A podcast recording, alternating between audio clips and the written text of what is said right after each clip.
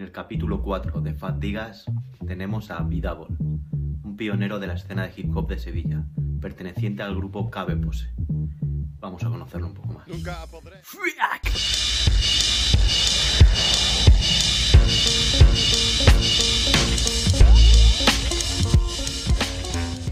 Y bueno, ¿cómo conociste tú el hip hop? Tú en particular, tú solo. Yo, mira, si quieres te, te puedo responder de una manera anecdótica, ¿sabes? Porque yo me he fijado en muchas entrevistas que hacen muchísima gente, todo el mundo contesta más o menos igual. Vimos una película, empezamos a bailar breakdance, se hicieron un poco de graffiti, todo el mundo como el mismo patrón, ¿sabes? Sí, sí. Y no sé, yo si quieres te lo cuento, te lo puedo contar un poco como anecdótico todo, ¿sabes? ¿Sabes? Mi manera de responderte, ¿sabes? Porque es que yo recuerdo per- perfectamente el primer día que yo empecé en el hip hop, te lo puedo describir perfectamente, no se me olvidará, ¿sabes? Entonces no es que decirte una fecha, sino un día exactamente, que vamos, lo tengo memorizado, en verano, en verano de 1984, eh, yo, en- si conoces Sevilla, sabes que es un calor imposible allí. Entonces estábamos todo el día en una plaza enfrente del corte inglés porque nos llegaba fresquito. Y de vez en cuando, cuando cuando no soportábamos el calor, entrábamos a, a- ver cosas. A la sección de discos, a la sección de vídeo, a tontear para que nos diese fresquito. Y resulta que tenían una columna, recuerdo, que lo- recuerdo perfectamente ese el primer día en el hop mío, ¿eh? una columna que ponían trailers en la sección de vídeo, ¿sabes? Salía, no sé, Terminator, los que, los que de esa época, la jungla de cristal, yo qué sé, ¿no? Y, pero también salían clips, no solo trailers, ¿sabes? Grabados en VHS. Y salió el clip de la película Breakdance eh, cuando baila eh, Google Shrimp, baila con una escoba, no sé si has visto la peli. Sí, sí, sí, claro. Una escena, una escena mítica, ¿no? No vimos el, el tráiler. Vimos, yo y mis tres colegas que estaban allí, vimos el clip. Y nos quedamos flipados. O sea, un nota ahí flotando. ¿Qué se está flotando? ¿Eso cómo es? Nosotros, vamos, nos quedamos una hora dando vueltas allí viendo cosas, esperando que se repitiese, porque era una cinta VHS que cuando llegaba al final se rebobinaba y otra vez se ponía. ¿Sabes? Lo tenían de publicidad. Y Sí, nos sí, sí. una hora, una hora viendo discos y tonterías allí hasta que salió otra vez el clip. Ahora, ahora, otro, todos otra vez para la columna a ver clip. Y vamos, fue salir de ahí corriendo a- al barrio, a, los a los soportales, ¿cómo, cómo se llama? Los, Sí, sí, los San soportales. San Juan le llaman allí, que porque allí resbalas, son de mármol, a probar cómo hacía el nota ese, lo de andar para atrás, el moonwalking y todo esto. Y ese fue, yo creo que oficialmente mi primer día en el hop, ¿sabes? Claro, verano, pero de- verano del 84, ¿eh? Ya, pero ahí viste, ahí viste un clip de un chaval que bailaba raro, supongo. Sí, Pero claro, ¿cuándo te fui- Película Breaking. Sí, sí, por eso, pero ¿cuándo te empezaste a dar cuenta? Porque claro, eso es como ver, no sé, cualquier cosa y no, no saber lo que es. de- de- lo, lo, descua- Bueno. lo sacas de ahí de contexto y no sabes lo que es, pero ¿cómo, te, cómo ficha, dijiste, esto es hip hop o yo qué sé? Claro, es una ficha de, esto es como ficha de dominó. Vimos el clip, buscamos la peli en el videoclub, vimos la película, ¿esto qué es? Break, breakers, ¿esto qué es? Una música, oh, ¿esto qué es? Un tío rapeando, ¿sabes? Cantando, hablando, nos quedamos flipados. Los graffiti, todo ese mundillo nos dejó locos, tío. Y claro, de ahí ya alquilamos también B Street, Wild Style, la, toda la que pillamos, y nos sumergimos en, en el breakdance, porque el breakdance en esa época, por lo menos el primer año que se estableció, se puede decir, era pura moda, bailaba todo el mundo. ¿sabes? Ujú. ¿sabes? Todo el mundo, no solo gente de hip hop, se puede decir, cualquiera, ¿sabes? Era, había break hasta la sopa. Nosotros íbamos los domingos a, a, un par, a la Plaza de España, el Parque María Luisa, donde se hacían los retos. La gente se iba, practicaba break desde el lunes a viernes y el sábado iban a retarse y el domingo allí al parque. Y aquello, yo no sé la gente que había allí, una burrada. Y he hecho en falta que no hubo fotos en esa época, pero bestial. bestial. Sí, sí, eso es cuando, cuando empezó Tocata y demás, que, que hasta del pueblo más pequeño salía un grupo de break, ¿no? Exacto. o sea, Y claro, yo supongo que toda mi historia de lo que me, ha- que me ha pasado a mí, así como te lo estoy contando en plan anécdota, le ha ocurrido a todo el mundo. En Madrid, en Barcelona, en Valencia, en todos lados. Es como un virus. Mal- Sí, sí, de momento yo no sé cómo, cómo lo consiguieron, pero así es, así es el inicio de todos. Y eso fue la ola, claro. Claro, pero yo lo que te quiero decir con las anécdotas es que hay muchas cosas que la gente se olvida al decirla y se las salta, como solo cuenta que empezó ahí y ya. Pero hay cosas anecdóticas como eso, que no sabemos ni lo que estamos haciendo. Es algo que había una película, lo imitamos. Y uno de mi grupo, de que bailábamos y tal, pues, "Oye, pues a mí me gusta el graffiti, me tira mucho, y empezó a hacer graffiti. Oye, esto de DJ está guapo, se metió uno a DJ. Yo me gustaba rapear estaba todo el día cantando encima de las canciones que, de la película y algunas que conseguimos. Entonces, ¿sabes? La música, es curioso que la música para bailar, breakdance, no existía como tal, no sabemos ni siquiera lo que era. Pero ya gente nos empezó a grabar una cinta que le había grabado un primo que hacía skate en Nueva York, no sé qué. Se fueron pequeños pinceladas, o de la base de Rota, uno conocía a uno en la base americana, y escuchamos pues, escuchar electro, eh, rap, Curtis Blow, Fat Boys, Africa Bambata, toda esa gente, ¿sabes? Pero ya te digo, teníamos las cintas grabadas con las canciones ni siquiera enteras, trocitos grabados de la radio americana o lo que sea, y no sabemos ni quién eran los artistas. Con el tiempo me di cuenta que yo tenía una cinta, el QJ, eh, yo qué sé, Cari Flow, toda esta gente, Master Flash, pero ni siquiera sabemos los, los, nombres, ¿sabes? Claro. Eso lo descubrimos con el tiempo, ¿sabes? Y bueno, Ya te digo, No, no, y luego cómo te fuiste acercando a la música. Bueno, ya lo estás contando, pero me refiero, cuando dijiste, joder, si aquí se puede hacer esto, o, podemos intentar hacer esto? Es que, a ver, nunca, yo nunca lo he visto hacer rap o música como algo viable en plan negocio, ¿sabes? Es que nos divertíamos bailando, nos divertíamos haciendo graffiti y nos divertíamos rapeando, pero rapeando para nosotros. En ningún momento de mi carrera como rapero y tal he pensado en vender nada, ¿entiendes? En esa época no había esa mentalidad, porque yo en, en esa época el breakdance, no sé si habrá pasado en otras ciudades, pero eh, fue una moda y de repente se apagó. Y, mm", Se, quedaron los verdaderos, y se quedaron los verdaderos breakers. Pero ya eran tan pocos que nos aliábamos breakers de todos los barrios, de diferentes barrios, los supervivientes de Triana, los supervivientes de la Macarena, y hicimos un, un supergrupo, se puede decir, con todos los, de todos los barrios que, los poquitos que seguían. Pero llegó un momento ya, ya porque uno tenía novia, otro no sé qué, ya la gente dejó de bailar. Entonces ya. Y la mili también, ¿no? Exacto, cosas así, ¿no? Personales. Y claro, digo yo, ¿cómo podemos seguir, cómo puedo seguir esto que me gusta tanto y me llena tanto si ya no bailamos casi nada? Pues, pues voy a rapear, que es lo que me gusta. Y el otro, ah, pues yo sí, me gusta el DJ, a mí me gusta el graffiti. Entonces nos pasamos, nos convertimos de ser un grupo de break a una cruz, se puede decir, a un, equipo de hip hop, ¿sabes? DJ, rap y graffiti, ¿sabes? ¿Eso era ya Cabe Pose? Cabe Pose, en verdad, eh, significa Knights of Beat Pose, los la banda de los caballeros con ritmo.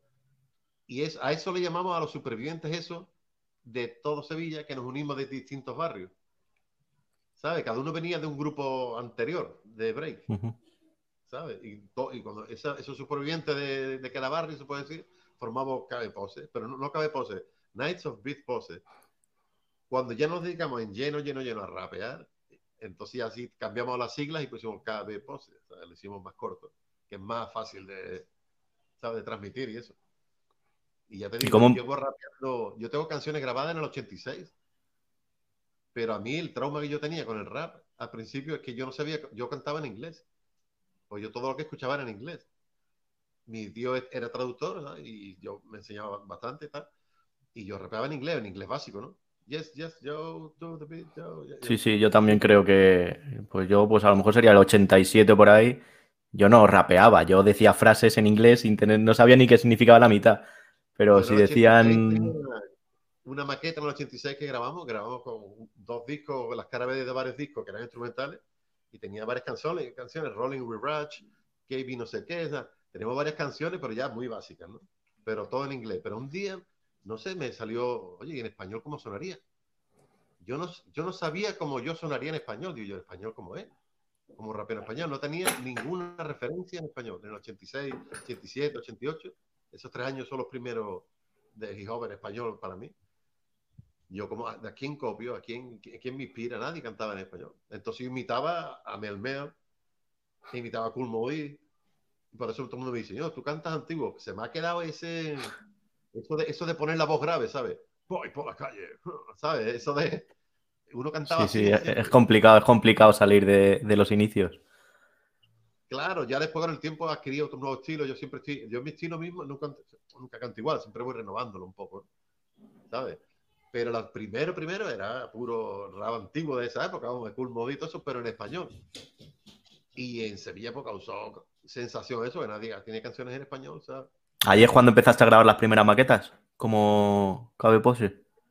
Mm, es que antes de Cabe Pose yo tenía grabado cosas con mi DJ, Jan, que también es de Cabe Pose, pero no éramos todavía Cabe Pose. Todavía estamos en la época, de la transición del break y, Eran temas, temas por hacer temas. Tenía cinco o seis temas y llegaba a manos de uno, no sé qué, se movió. Es que yo no sé, todas las maquetas se movía, parecía magia, porque tú grabas, tenemos grabado una cinta con seis temas, nada más, solo seis temas. Y alguien se la grababa al primo de no sé quién y ahora los escuchó en no sé qué barrio. Y era, allí había un tío en ese barrio imitándome a mí. Y ahora en otro barrio, y al final, cuando me di cuenta, casi todo el mundo estaba rapeando como yo. ¿eh? Y yo decía, ¿esto cómo es? ¿Sabes? Sin ser nadie, sin ser nadie, ¿entiendes? ¿No había nadie antes que tú en Sevilla? Eh, no. Ni en, ni en el boom del break alguno le diera por rapear ni nada. Yo empecé, ya te digo, 86 ya tenía grabado temas.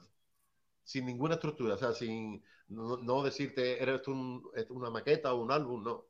Seis temas, otro día tres temas. Siempre por diversión, porque después los poníamos para ver la break, por ejemplo. Y echamos tan, añoramos tanto el break que decidimos decir que los domingos era Sam, Breaker, el, día del break, ¿sabes? Y todos nos reuníamos, todos los que pose y, y algunos de otros barrios que todavía echaban en falta eso, para bailar ahí un poco, ¿sabes?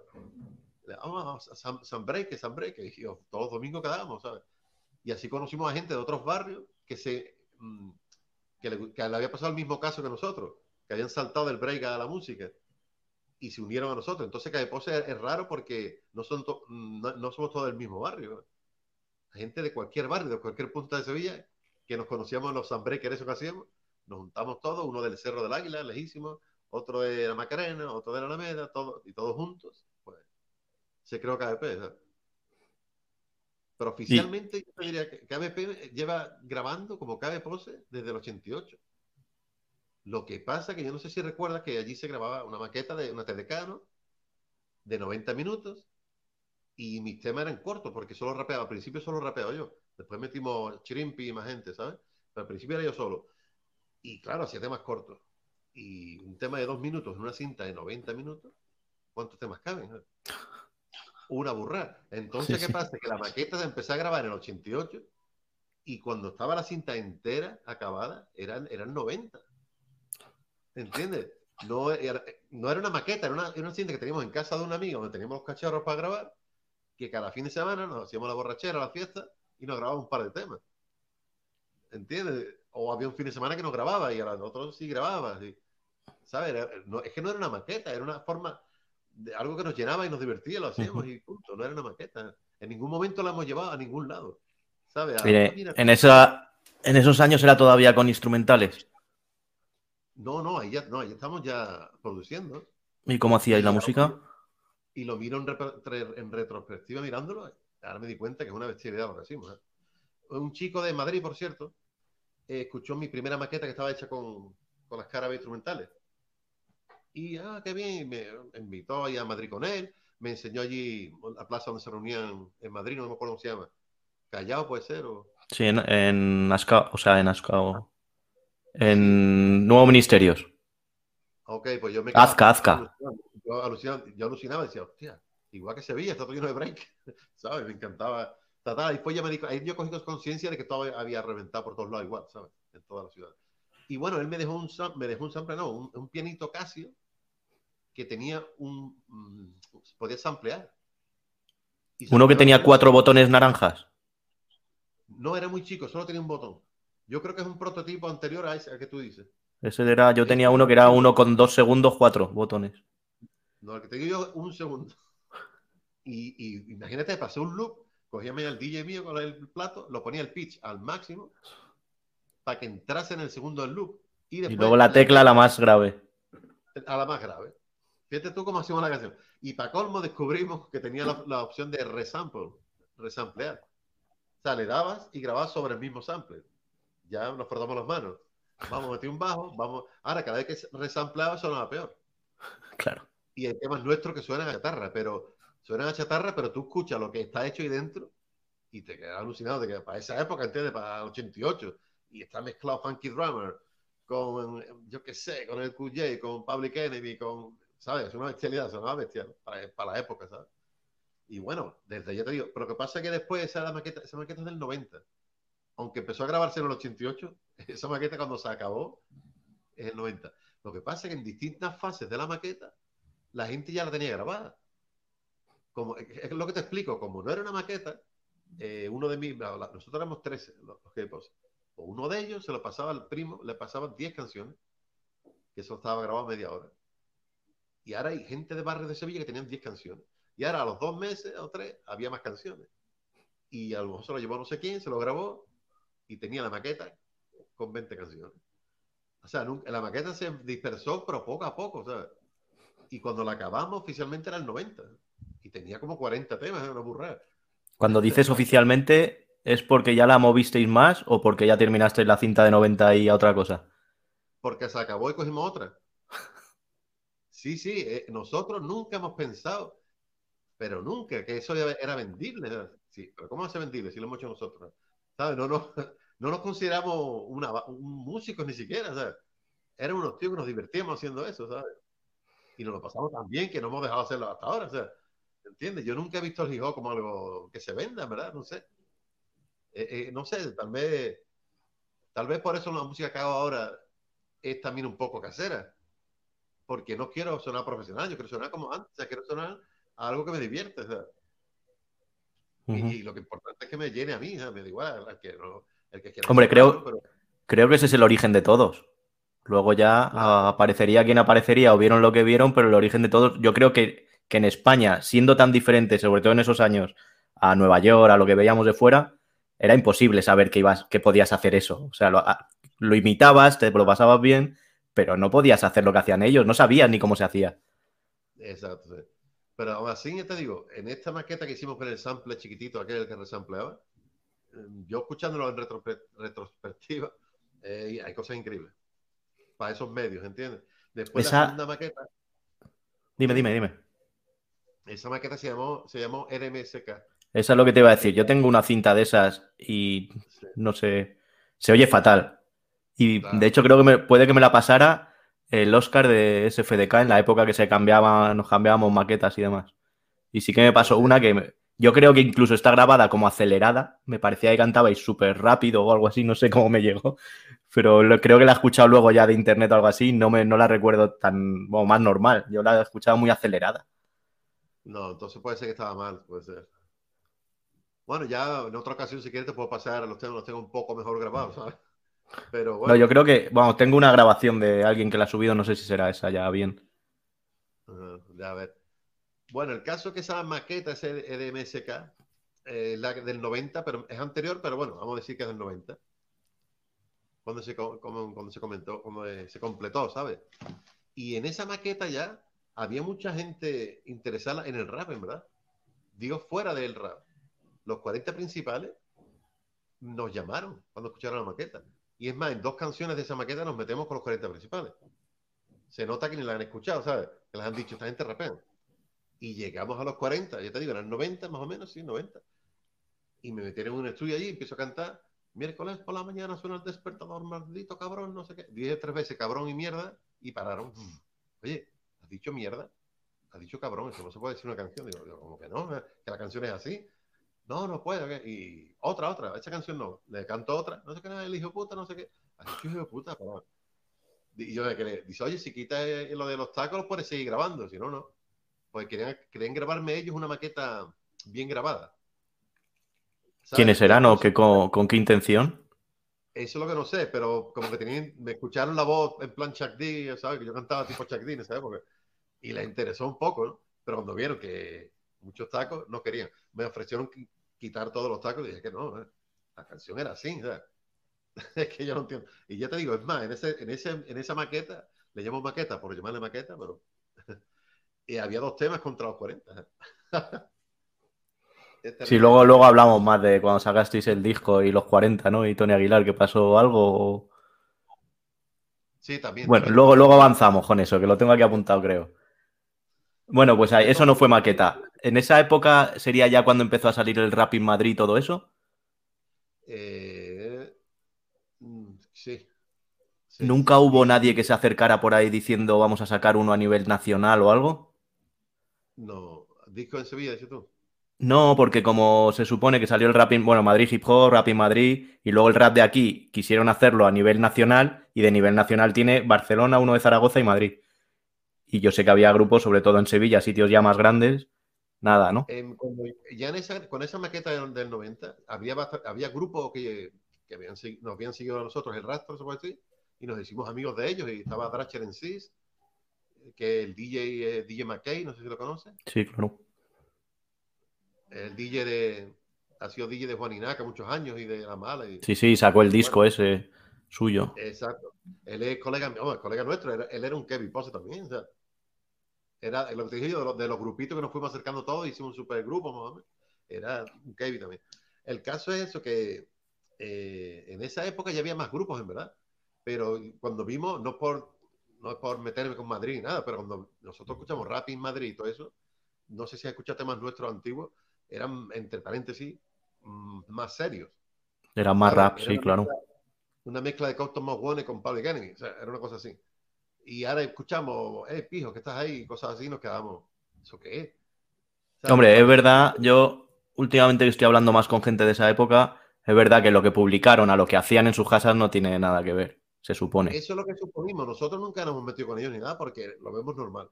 Pero claro, la impresión que daba era que era un rap súper comercial, ¿sabes? Una chica decía mi amor por ti, no sé qué. Sí, sweet. Ah, es eh, claro, yo, todo esto nos sonaba súper comercial y nosotros teníamos canciones como Demasiados Enemigos, eh, Redada en el Cerro, o sea, un poquito en WA Light, ¿no? Y escuchábamos eso y nos quedamos, esto es lo que se hace por ahí. Claro, después dijimos todo, claro, es lo que le habrán dejado hacer. Claro. Igual que, igual que pasó nosotros con los 40, que no, no que nos querían endulzar, ¿sabes? ¿Sabes? Pero no lo permitimos, ¿sabes? No, no queremos sacar nada, no sacamos nada con los 40. Y, yo creo que eso es, el pijo que está ahí. Supongo que el tío este tendrá 8.000 canciones mejores, ¿sabes? Pero claro, le pediría la más comercial o la más, ¿no? Digo yo. Sí, bueno, eran, eran chavales eh, ilusionados y supongo que, que iban con los ojos cerrados. Vieron la oportunidad de hacer algo. Claro. Y mira lo que les hicieron luego. Yo lo comento en plan buen rollo, ¿no? sí, sí, claro. Y yo era mejor. No, eso no es así. No es así. Pero es verdad que nos quedamos un poco rayados, dice allí, como diciendo, ¿esto qué es? O, y bueno, y más temas que no recuerdo. Majao, Majao, la cerveza, no sé qué. La eh, Majoju cerveza. Esa, yo no sé, nos quedamos, ¿esto qué es? Parece Beastie Boy, ¿sabes? No, no, sé, nos pareció un poco raro que, pero claro, lo entendimos perfectamente, por eso nunca, nunca dijimos nada al respecto. Te lo estoy comentando a ti ahora mismo por primera vez. Sí, sí, sí, claro. Sí, de, sí eso, eso, a eso, a eso me refiero, que de Madrid puedes ver hasta documentales, simplemente porque grabaron cosas como comerciales y quedan, tampoco es que haya mucho, porque en esa época no había nada y además lo, lo tiraron toda la basura enseguida, pero sitios como Sevilla, te pongo Sevilla porque creo que es que a nivel grande o a nivel grupos sería el tercero o, por ahí de, por lo menos de nivel nacional. Y, no hay nada de historia. O sea, ahí sí que no hay nada. Claro. Por eso yo pensé, quiero pioneros, ¿qué tengo que hacer? Sevilla, ¿cuál es el que lleva más tiempo que conozco? Vidábol, pues aquí estás. Y bueno, si quieres te sigo un poco en plan timeline para no perdernos. Sí, sí, sigue. Yo tengo aquí cosas, pero de momento estás contando todo tú. Vale, pues después de esa maqueta del 90, resulta que, eh, oye, nos ha quedado muy bien, vamos a hacer otra mejor. Y un amigo mío, le decimos el loco, el loco, nada. ¿Tú no te ibas a comprar un ordenador? Sí, me voy a comprar un programa para música y tenía una amiga 500. Y un programa para hacer música que tenía cuatro pistas. Y la segunda maqueta fue hecha con eso. Y el salto es bestial. Lo otro era un poco chatarrilla y esto ya sonaba mucho mejor, ¿sabes? aunque hacíamos traperías también, cogíamos eh, las cuatro pistas que tenía aquello, las metíamos en una y la poníamos otra vez, pausar otras tres libres. Claro. Ya suena peor. no nos conformamos con meter pocas cosas, era, le decíamos alinear. Cada vez que hacía una producción, es que no sé, nuestra forma de producción es muy rara. Pues tú, tú dirás, ¿quién hacía la música? Sí. ¿Sabes? Todos. Es un caos. Pero era un caos organizado, al final quedaba una, una bestialidad. ¿sabes? en verdad, ya en la segunda maqueta sí entró Chirimpi conmigo a rapear, porque en la primera dimos unos cuantos de directos y yo no podía, no podía, solo en directo. Y él me hacía los coros. Y una vez que ya tenía, le gustó sentirse arriba, tal, tal, y mi colega Chirimpi pues, empezó a escribir también conmigo. Y en la segunda maqueta sí es a, media los dos rapeando, ¿sabes? ¿Sabes? Pero la primera soy solo yo, ¿eh? menos un tema, creo. Y el caso, ya con el amiga, es otro mundo. ¿eh? Y siempre te digo lo de las anécdotas para que tú veas lo que nos costó en verdad cosas tan sencillas como en el intro de la segunda maqueta, que empezamos a grabarla en el 91, salió en el 92, pero empezamos, por lo que te dije, 91 hasta que se llena la cinta, cuando se acaba la siguiente. Bueno, pues la del 91, que en verdad del 92, perdona, la empezamos en el 91. Y en el intro queremos algo espectacular. Oye, que empiece con un intro bestial. Total, el DJ ya metió cosas de Jesucristo Superstar que eran bestiales. Oye, ¿cómo podemos meter una, una, voz, una voz telefónica? Porque en esa época no había efectos. ¿Sabes? ¿Cómo haces efectos? Cantaba con el micro y ya está. Pues el loco bajaba a la cabina y, cortó un teléfono y se lo llevó para arriba. Le que abrió ya teníamos teléfono. Y yo grabando el intro, en una mano el micro normal y la otra el teléfono que había cogido mi colega. Y decía KBPO, S, E, y ahora sale metálico. KBPO, S, e, Y tú lo escuchas y dices, tía, qué bien queda el intro con las voces telefónicas. Si uno viese como lo que hacíamos para, para crear una maqueta, es, es Artesanía. Es surrealista. Y después la música la hacíamos todo. Hay un tema que se llama La Pelea. No, ¿quién comenzó la maldita pelea? No sé si lo conoces. Sí, sí, claro. Y el caso que esa maqueta, otro, ¿tú sabes qué página es Who Sample? Sí. Que sí, que vienen los sampleos originales. Sí. Claro, pues me dio para hacer eso con los temas de cada pose. Digo, voy a hacerlo. Y cogí un dos o tres temas y empecé a desglosarlo a ver qué temas habíamos utilizado, ¿sabes? Y me puse a rebuscar la pelea y tiene como 12 samples. Más lo que metía el DJ. Digo, eso era una burrada en esa época, porque tenemos cuatro pistas. ¿Entiendes? Y cosas que usa, muchísimas cosas que usábamos nosotros las han usado más tarde rappers americanos. Sea, porque nosotros hacíamos digging, vámonos a la tienda de segunda mano a buscar digging para samples, ¿no? Y llegamos a la tienda, a sección de música negra, de segunda mano, y buscamos las portadas y cogíamos el que tenía la forma más grande. Y mira, este tiene muchos afros, nos lo llevamos. Mira, este tiene afro, nos lo llevamos. Sí, porque no sabíamos los nombres de los artistas. No, claro. Que había que si tenía afro tenía que ser música funk o algo así, entonces lo cogíamos. Sí, sí, eso me pasaba a mí con el hip hop. Con el hip hop me pasaba lo mismo al principio. Veías y el más rapero para adentro. Y a lo mejor era una mierda. O había un graffiti o había algo para adentro. Veamos las pintas así funkadélicas y los afros, lo compramos. Y, hemos encontrado y, hemos empleado cosas que, que he usado a lo mejor Snoop Dogg y eso más tarde. O sea, lo usamos antes nosotros. Hay un tema que se llama Así es la puta vida, que sampleamos un, no, sé, no me acuerdo de dónde era, de jazz que lo usa el Planet. Lo mismo, el, el, bajo, la trompeta, todo. Digo, parece que nos han copiado.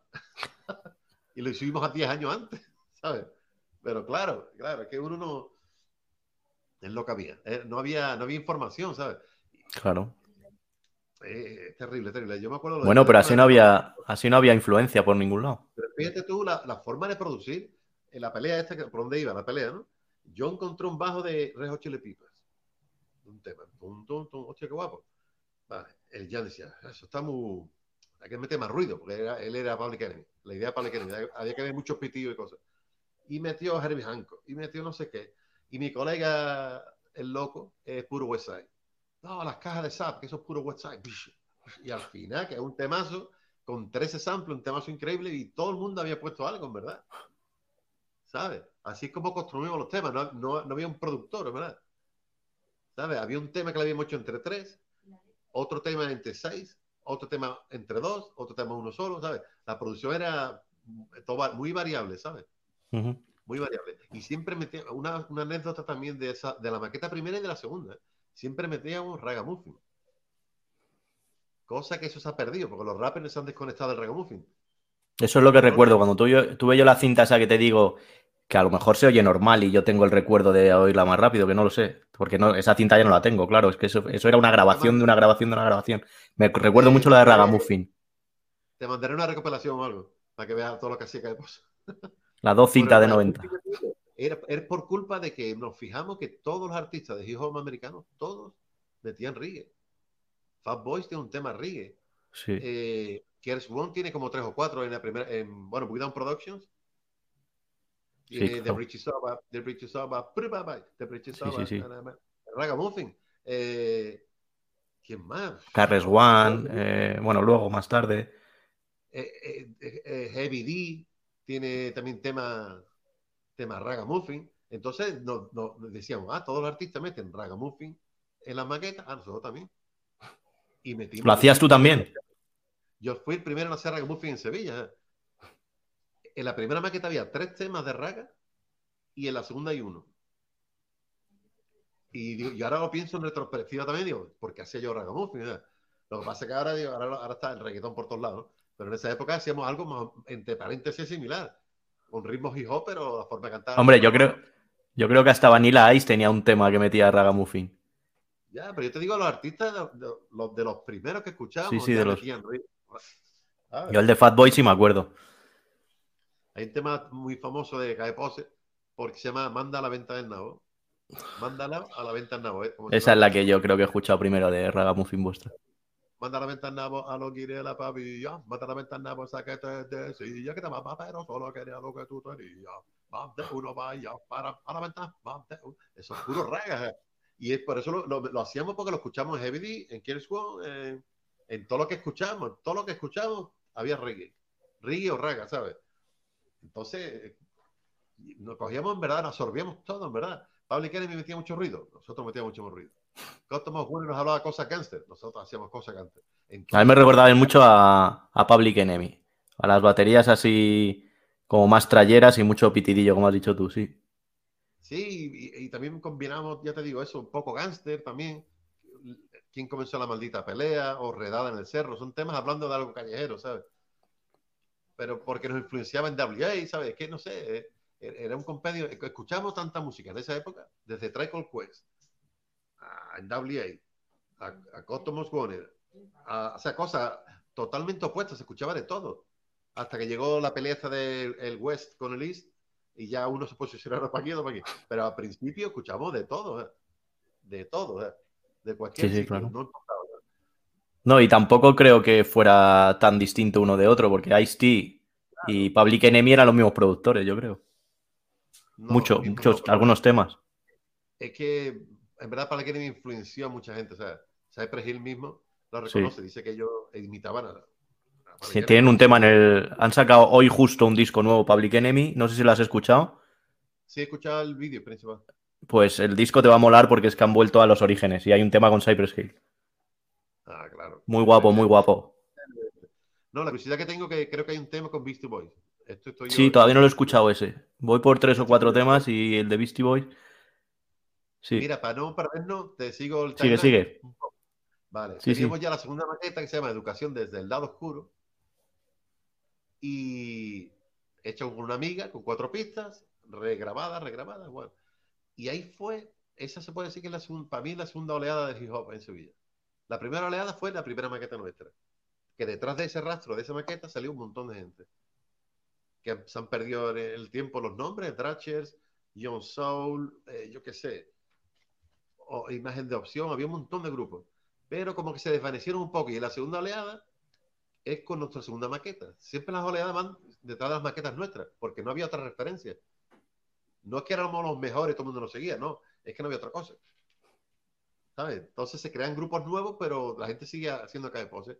Bueno, de la segunda oleada salió SFDK, salió Juaninaka, Totequín, toda esta gente.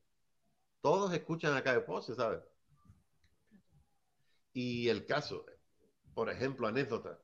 En el, eh, empezó en el 93, por ejemplo, ¿no? Y sacamos nosotros en el 92 la maqueta Educación del lado oscuro. Hmm. Y a mí me iba Oscar de, de CFDK. Yo trabajaba en un salón de máquinas, de recreativas, dando cambio. Y faltaba clases y iba allí a verme. Y yo trabajaba de 9 a 4. Y iba para allá, y de 9 a 4 allí conmigo hablando de hip hop, de no sé qué, de todo. Y la gente, amigos míos que había allí y tal, se reían de él un poco, diciendo, ah, te vamos a llamar Rasparrato de 9 a 4, porque venía siempre a hablar con el Vidabo, a hablar con el Vidabo. Y, y preguntándome cosas, ah, no, para mí me, a mí me, me gustaba hablar con él un montón, porque es que veía a alguien tan joven, con tantas ganas, ¿sabes? Pues el nota tenía ganas de aprender, ¿no? Oye, Houston, el Scarface de Houston, ¿no? Sí, ¿no? y lo explicaba yo, porque yo siempre me he informado mucho de, de lo que escucho y tal, y le con- contaba cosas esas, ¿sabes? Oye, la música como las seis, me decía a lo mejor los scratch como es, un montón de cosas, ¿sabes? Eh, yo recuerdo sus primeros platos que se compró, hizo una fiesta para celebrar que se había comprado sus primeros platos, eh, el Oscar, ¿sabes? Y me llamó a mí como una hora antes de la fiesta diciendo, no tengo música, no tengo música. Y digo, ¿qué pasa? Dice, que no se ponen los platos. Fui allí tenía los platos puestos, pero sin cable. O sea, los dos platos y la mesa. Y los cables, ya, total, le puso los cables y ya, y ya vino la gente y hicimos la fiesta. Son curiosidades, ¿sabes? De gente que salió a la segunda oleada nuestra, ¿sabes? o Totequín, que dice que le gustaba el rock y tal, pero un chico le digo, mira, escucha a esta gente de Sevilla, Cae Pose. Escucho Cae Pose y inmediatamente después ya se puso a escribir. ¿Sabes? Eran también otra oleada, era también otra oleada por la edad, ¿no? También. Sí, también, también, porque se van desvaneciendo. Siempre que hay una oleada, después empieza a desvanecerse, ¿sabes? Y después vuelve otra vez. Por eso en esta tercera, segunda oleada vino un montón de gente que son ahora mismo artistas, ¿sabes? De primera categoría, ¿sabes? Y esas son las anécdotas que hay. Por ejemplo, para que tú veas, yo eh, vino a mi casa Satu, de CFDK también. Y tocó a mi casa un día. Yo no lo conozco a él, yo conocía a, Oscar. Tinton, cuidado, sí. ¿Puedo subir? Sí, subo, subo. Subo, subí a mi casa Dice, mira, tío, que todo el mundo dice que yo te copio a ti.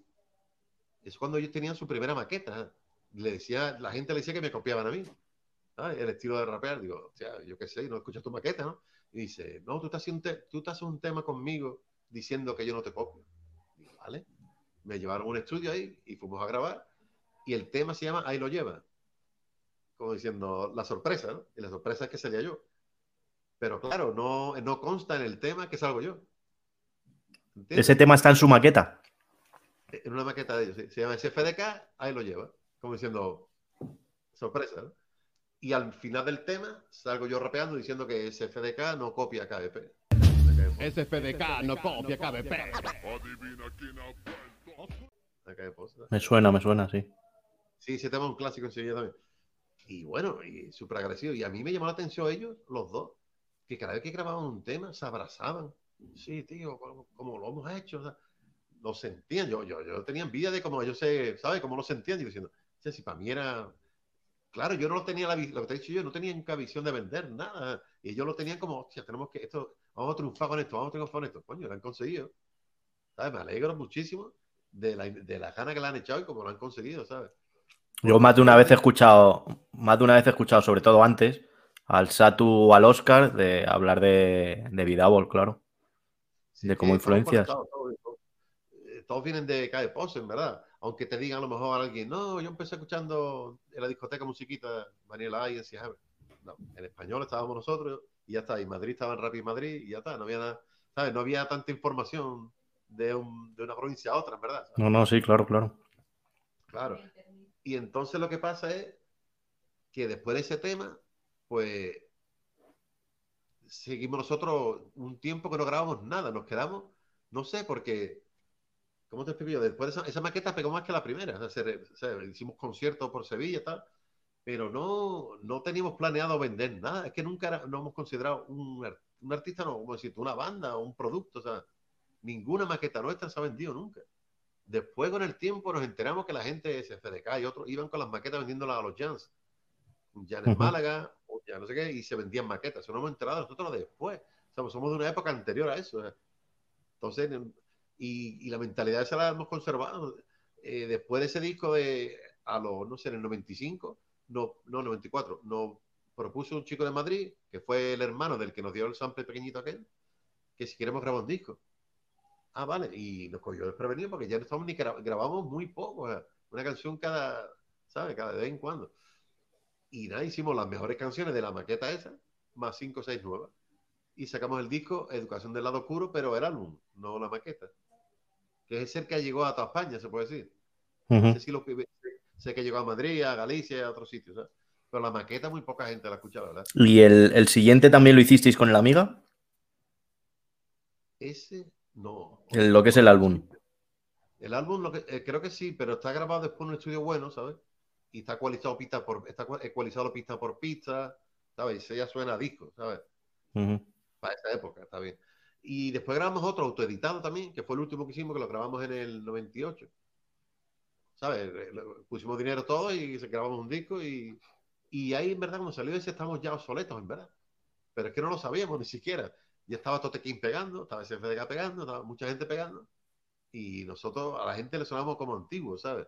Sí, yo el segundo recuerdo verlo en, en Discoplay, no sé si allí en Sevilla había Discoplay, una tienda pues, como tipo o cualquiera de esas antes, de verlo así y decir, ostras, yo vengo mañana y me lo compro, claro, sin dinero, no sé cuántos años tendría, y ya no lo volví a ver. Y con el tiempo he ido buscándolo ya lo he conseguido, pero me costó conseguirlo ese, era como, yo no sé si lo he soñado, si era Cabepose o era otro grupo con un nombre parecido, pero sí, sí, sí me acuerdo de ese. KBP nada más, creo. Sí, así como naranja o... Desde el, se llama desde el mismo lado. Pero ya ahí, Sí. cuando hicimos ese disco, nos dimos cuenta cuando terminamos, digo, estamos soletos. Pero porque, claro, no- nosotros, otros, muchos en sí de Sevilla, competían, ¿verdad? A ver quién está mejor, a ver quién. Nosotros no, nosotros grabamos música como, yo no sé, como un hobby, por deporte. Es que no sé explicarme, ¿sabes? Sí, sí, sí, te vi- entiendo de... Nunca vi intención de moverlo, ni de, moverlo, y, se movió solo. Y pegó la primera y la segunda muchísimo, pero pegaron solas. No he ido a un sitio y yo, toma esto, escúchame ah, Nunca. ¿No tuviste contactos en esos años, en el 92, sobre todo por ahí con gente de fuera de Sevilla? ¿Qué va? Estamos todo el día en la esquina. no- no. Hay un sitio que se llama la, le decimos la esquina, y e- ese es el nacimiento de Gijón en Sevilla, le dicen, porque es una esquina que estamos todos los días los que poseer. Y había como pere- peregrinación. ah. Había chavales que venían de otros barrios, se ponían en la otra parte de la esquina mirando, diciendo, "Ahí están los que hay poseer". A la gente, gente más joven, claro, gente más joven. Se acercaban. Era como, sí, no sé, nosotros no nos dábamos cuenta, nunca nos dimos cuenta del alcance que teníamos, en ¿verdad? ¿Entiendes? Teníamos muchos seguidores, pero no lo sabíamos. No, de hecho dices, dices, llegamos a Galicia, llegamos a no sé qué, el disco de El lado, el lado oscuro, el álbum, eh, saldría en toda España. O sea, eso es un disco que si te gustaba el rap lo escuchabas. De hecho, había muy pocas referencias y ese era uno. Claro, claro. Pero ese disco lo que pasó es que cuando lo grabamos no, no- después nos seguimos hablando con el chico que nos, que nos produjo, o sea, nos produjo, que lo sacó, ¿sabes? Y per- perdimos contacto y ya él nos movió, no sé, no, no llegamos a nada, ¿sabes? No firmamos ni contrato, porque no estábamos de acuerdo con lo que ponía el contrato. Entonces él se quedó el disco y lo vendió como él quiso y ya. No Ya, por eso me extraña que luego no, no os movierais por Claro. fuera haciendo conciertos y demás como el resto de grupos. Exacto, por eso no fuimos a ningún lado. Ya te digo, es que no teníamos la, la- la mente de artistas, aunque lo somos. Y somos artistas, creadores, influencers de esa época. Somos los influencers, los influencers de, de Sevilla, todo el rap de Sevilla, todo el mundo escucha que pose en, en, que en varios grados, ¿sabes? O sea, y yo qué sé, yo he visto un vídeo hace poco eh, de ese FDK eh, Sato en su casa rapeando en, lo- en el 93 en su casa con unos amigos así y me fijo cómo canta y digo, yo canté igual que yo en esa época. O sea, que sí me copiaba. Pero yo no lo sabía. Yo, yo no, yo no lo sabía. Yo me vino, oye, hacemos una canción, vamos. No, pero Bueno, no, ya que- rollo. Ya que has dicho lo del disco ese, eh, también me acuerdo, bueno, yo todavía no sabía escuchar el disco entero. Creo que algún tema, puede que sea en la ruta del Aguilar o me pasarían algún tema, no sé, no, sé. creo que tenía el maxi antes de mierda, antes que el disco. Pero un día en los 40, escuchando la ruta, pusieron el principio del tema ese de Paz de Cerveza, que os metéis con los 40, no sé qué, y ya hubo ahí, no, no me enteré muy bien, digo, ¿cómo ponen este tema si se meten con ellos? No sé, fue una cosa muy rara. No nos metemos con el programa. No nos metemos con el programa. Nos metemos con Tony Aguilar. Sí, sí, bueno, pero el programa era de Tony Aguilar. Sí, pero salía en la tele. Tenía un programa en televisión de, de no sé, de baile o yo qué sé, no me acuerdo. Sí, el dale leña al mono que es de goma. Cada vez que salía, salía así, circulando mucho así. Eh, Y vestido raro. que la gente se, nos ríe, se ríe de los rappers por eso. Porque hay tíos que están todo el día así. ¿Entiendes? Entonces nos daba rabia. Cada vez que salía, eso que hace? está ridiculizando el hip hop, ¿sabes? Entonces el paz de cerveza es un interludio que, que dice uno, decimos algo que no nos gusta y después decíamos, pasamos de eso y paz de cerveza, paz de cerveza. Pasamos de lo que tú digas. Y en una dice, si ves zona franca, eh, Zona franca. apágalo y escupe, algo así. Se llama Zona Franca, se llama el programa. ¿Sabes? Y uno de, Sí, mi- sí. uno de los uno del grupo, éramos tres, ya te digo. Uno dijo, si ves Zona Franca, apágalo y escupe. Y se cabreó el Tony Aguilar y no nos, no nos volvió a pinchar. Ya, ya. Pero O sea, que si antes os pinchaba. En esta época nos parecía, eh, lo que él hacía en Zona Franca nos, nos parecía negativo para el hop, la verdad. Un tío hecho de colorines, haciendo así. Hmm. Yo qué sé, no. Sí, Claro, al- no son beats. hombre, lo- no son el Tony Aguilar fue, fue muy criticado por los que hacíamos rap. Yo en esa época ya estaba haciendo. Y es verdad que, bueno, pues yo es que no sé, creo que me he suavizado mucho, o yo qué sé. Yo criticaba mucho los 40 y habré hecho temas contra los 40, no me acuerdo, pero seguro, porque sí. Pero luego, pues yo qué sé, mira, se atrevió a meter un tema que, que si lo hubiera hecho, si hubiera contactado con los raperos, hubiera sido un programa muy bueno. Pero Claro, bueno, lo hizo claro. lo que él conocía, no sé qué. De hecho, gente de Barcelona conocía a Tony Aguilar de antes y sí estaba metido en la movida. Pero bueno, el dinero, ¿no? O, bueno, si a vosotros no dejaban decir palabrotas, pues. En verdad no, nombramos a Tony Aguilar, a Tony Aguilar no lo nombramos. Sino si ves una franca escupe, pues claro, nos parecía ridículo eso, o sea, no un insulto a él directamente, ¿sabes? Pero lo que él hacía en ese programa nos parecía, ¿sabes? Es que hay muchos beef, no, que no son beef, son puntitas o lo que sea, ¿sabes? Hay cosas que la gente no sabe, por ejemplo, el maxi single mierda, la cara B, el tema se llama KBP 105, hmm. porque es el tempo del tema. Y la primera rima, en verdad, eh, nunca podré comprender cómo algunos creen tener estilo, pero no tienen ningunos. Egocentrismo, solo piensan en sí mismos. Eh, en verdad, estoy criticando un poco la imagen que daba el Club de los Poetas Violentos, porque es buenísimo, un grupo buenísimo, nos parecía bestial, pero después el contenido del, del primero que sacaron nos parecía todo hablando de que era muy bueno y ya está no había temas. Tengo más rimas que no sé qué, tengo más no sé qué que no sé cuánto, tengo más ritmo que no sé qué. No, ¿sabes? El contenido nos pareció. Dice, ¿tú qué? No hay mensaje ninguno, no hay nada. O sea, somos muy buenos, ya está. y nos quedamos. Sí, claro, pero. Y, metimos esa eh, rima, pero no como un beef, sino como un mensaje diferente, ¿sabes? Como que no hay que ser egocentrista, ¿eh? yo. Aunque hay mucha, mucho, mucha gente así, como Erwin Raquín, o, ¿sabes? no, sí. ¿sabes? O grupos de ese tipo. Pero es que también venís de una época muy de paz, amor y unidad. Pero sin embargo, eh, nosotros éramos los, entre paréntesis, los NWA Lights, ¿sabes? Que yo te digo, nuestros temas tú los escuchas y hay mucho de callejeo, mucho porque es lo que habíamos. Vivíamos cerca de la Alameda, que en la Alameda en esa época era peligrosa.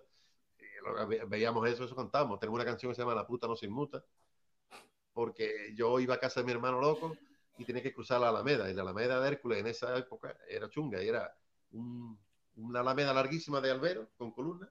Y a este lado estaban todos los enganchados y a este lado todas las prostitutas. Y había un barrio de solo había eso. Y estaba, eso estaba implantado en todo el centro de Sevilla. Y yo tenía que atravesarlo para allá a, mi hermano allí a grabar. Es lo que veíamos, la puta no se inmuta, la pelea, no sé qué, no sé. es que hay gente que se cree que esas cosas son gángster no es que sea gánster, es que lo ves y lo cuentas, ya está. No es que tú seas gánster, ¿entiendes? No es que tú vayas robando por ahí ni nada, pero si ves eso, claro. ¿entiendes? No sé, yo lo veo en esa perspectiva. Pasa que éramos una mezcla, ya te digo, toques de WA y con Tomo con Public Enemy y Treco el incluso, con mensajes, ¿sabes? Decíamos cosas con mensajes y cosas callejeras a la vez, ¿sabes? Y yo sé, la gente le gustó, ¿verdad? Y yo creo que el fallo del disco Lado Oscuro fue que cuando lo sacamos nos pareció muy fuerte los temas callejeros y solo dejamos de la maqueta el lado oscuro, la maqueta, solo cogimos los temas un poquito con mensajes y los seis nuevos con mensajes. Y deberíamos, yo creo que deberíamos haber seguido en la línea callejera y haber metido también los callejeros. Porque la gente oye un tema que se llama La puta no se inmuta y le hace risa. ¿eh? Como se va a llamar un tema así? Imagina esa época, ahora todavía se dicen barbaridades, pero en esa época, o quién comenzó la maldita pelea. No sé, canción que es. Eso en el 88 o sea, en el 91 por ahí la gente se queda, ¿ese tema de qué? ¿Sabes? ¿Entiendes? O manda a la ventana a chuparla, te queda, ¿qué tema eh? Eso era lo más punk que había escuchado nadie en esa época, ¿sabes? Parece que ahora parece normal, pero claro, cuando hicimos el disco intentamos hacerlo eh, suavizar cada pose. Entonces, la parte más radical de cada pose la atenuamos y metimos temas más, más hip hop clásicos, hip hop clásicos, ¿sabes? Y funcionó menos, en verdad que la maqueta. La maqueta funcionó mucho mejor, ¿sabes? Llamaba más la atención, realmente, ¿sabes? Y el... Nada, nada, eh, el, segundo disco, ¿cómo lo grabasteis? Por, o sea, está en un sello también, ¿no? Supongo. No, pero un sello de un estudio, ¿sabes? Era un estudio pequeño, ¿sabes? Que te ponían el sello y tú grababas, grabamos, por ejemplo, cada uno X dinero y ya, ¿sabes? Fue, no sé, por hacer algo, ¿verdad? Fue la última coleteada, o sea, ya no estábamos ni grabando casi nada, ¿sabes? Ahí rapean más, ¿no? Ahí estáis como más mezclados todos. Ahí teníamos, ahí éramos cuatro. Es que, es que el KBPOS era, te digo, éramos 13, pero algunos miembros iban cambiando, ¿sabes? No estamos siempre los mismos, ¿sabes? El, núcleo sí son los mismos. Jan, DJ Jan, yo, Vidavo, Shrimpy, me, me conmigo y ya está. El loco estaba en, el, en los dos primeros Play entró en el tercero, ¿sabes? Iban, iban entrando y saliendo gente, pero éramos todas las mismas bandas, se puede decir, ¿sabes? Que, que no estuviese uno en tal momento no quiere decir que no siga con nosotros. Estaba con nosotros en la esquina como siempre. Es que estamos todos el día en la esquina, ¿verdad? No, el que nos conoce a los que posts, dices tú. Los que posts en Sevilla que son, ah, los de la esquina. Una esquina, un radio así de gordo, no cabe en mis manos, ¿eh? Y un montón de litros por todos lados. en, medio, en medio de la calle Feria. Y es un colegio que, pues, eh, cerraban a las 5 por ahí y era grandísima la entrada. Y nos estamos allí la entrada ahí con los litros. Estamos todo el día y uno había de todo, había coleguitas. Yo no, claro, éramos como 12 o 13, pero si yo traía cinco amigos, este otros cinco amigos, este, cuando nos damos cuenta ya había 30 personas. ¿eh? Y cuatro pasando, ocho otros bebiendo, no es que sea country, nada, que era el barrio. Es que no parecía tan normal eso. Que el que diga, no, esto van de ganza y uno allí está vendiendo, sea, no sé. Es que no es que esté, es que eso es así en el barrio. ¿eh? Está a tu lado, o sea, eso está a tu lado. ¿eh? No es que tú lo hagas ni nada, ¿sabes? Es más, nunca hemos nombrado nada de eso de las canciones, ¿sabes? Porque nos parecía tan normal. El estar en la calle, uno slegging, ¿sabes? Pasando, otros bebiendo, eso nos parecía tan normal que no lo decíamos en las canciones, ¿sabes? No decíamos, ah, estoy bebiendo litros, el colega está vendiendo. Nunca. Porque es que eso es normal en mi barrio, entonces, no sé, lo veo ridículo potenciar algo que es así, al revés, hablaba de política o de, de yo qué sé, de una pelea que hubo no sé dónde. Sí, es que no sé, nos hemos forjado nosotros mismos, se puede decir. Y luego ya con el con el paso del tiempo, con. Dime, dime. Que llegamos a un punto que yo creo que nos quedamos obsoletos, ¿sabes? Porque como no escuchamos rap de nadie, nosotros nunca escuchamos rap en español, de nadie. Entonces no sabíamos ni las tendencias, ni lo que había cambiado, ni lo que era diferente, ¿sabes? Nos quedamos obsoletos en el sentido, no, no es que fuésemos malos, tú escuchas lo último que hicimos y hay buenas rimas, hay buenas producciones, pero era diferente a lo que se hacía nuevo. ¿Sabes? Lo que hacía CFDK o Tote King, Juan Inaca, era muy diferente. Y el público ya estaría, había pasado a ese hip hop, se puede decir. Y no consumían ya este hip hop, ¿sabes? Y no por malo, sino por diferente, ¿verdad? ¿Sabes? Yo me, yo me he reinventado mi carrera como tres o cuatro veces, ¿sabes? De la primera maqueta no, no canto igual que la segunda, ni canto igual que en los discos, ni canto igual, ni ahora canto igual. ¿sabes? En el 2013 empecé a hacer eh, mixtapes descargables y me dio por cantar en plan reverendo, ¿eh?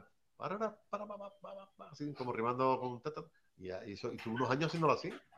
Y tú ahora escuchas un tema de, de, de este año y tú, es él, es él, pero no es igual. Siempre estoy cambiando, cambiando, cambiando, ¿sabes? Ahora me ha dado por hacer rimas silá silábicas.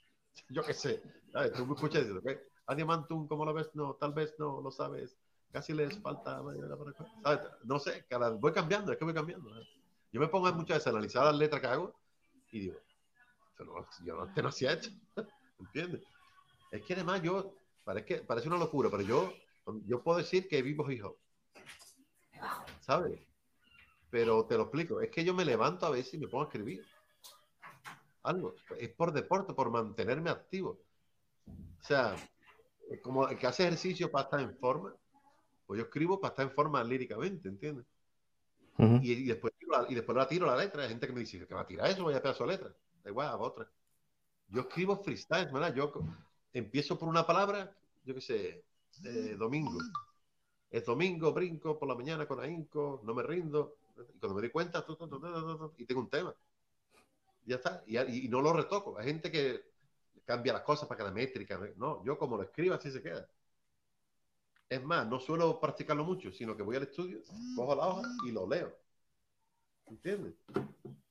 Leo lo que he escrito. Entonces, mucha gente me, dice del estudio, oye, repítelo para hacerte dobles voces y tal. Y digo, ¿cómo voy a doblar dobles voces si no sé lo que No sé cómo lo he hecho, lo he leído. Es que no sé, soy un artista de freestyle, ¿verdad? Ahí digo. Pues por tubo de mi mujer. ¿eh? ya, ya algo el pitillo.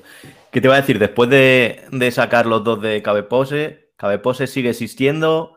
Yo sé que Rimpy hace música, pero no sé nada más. No, no, a ver, es que eh, Cabepose nunca se ha separado, sino que porque la vida se interrumpió porque yo me fui de Sevilla a Tenerife a trabajar. Entonces ya por distancia, si, si ya hacíamos poco, pues menos todavía, pero el grupo en verdad nunca se ha disuelto, o sea, es como si, es como si estuviese en pausa, ¿sabes? Pero es que eso también pasa con las amistades, todos mis amigos que yo he dejado atrás o que no veo hace tiempo y tal, no es que hayan dejado de ser mi amigo, sino que ahora estoy en otro lado.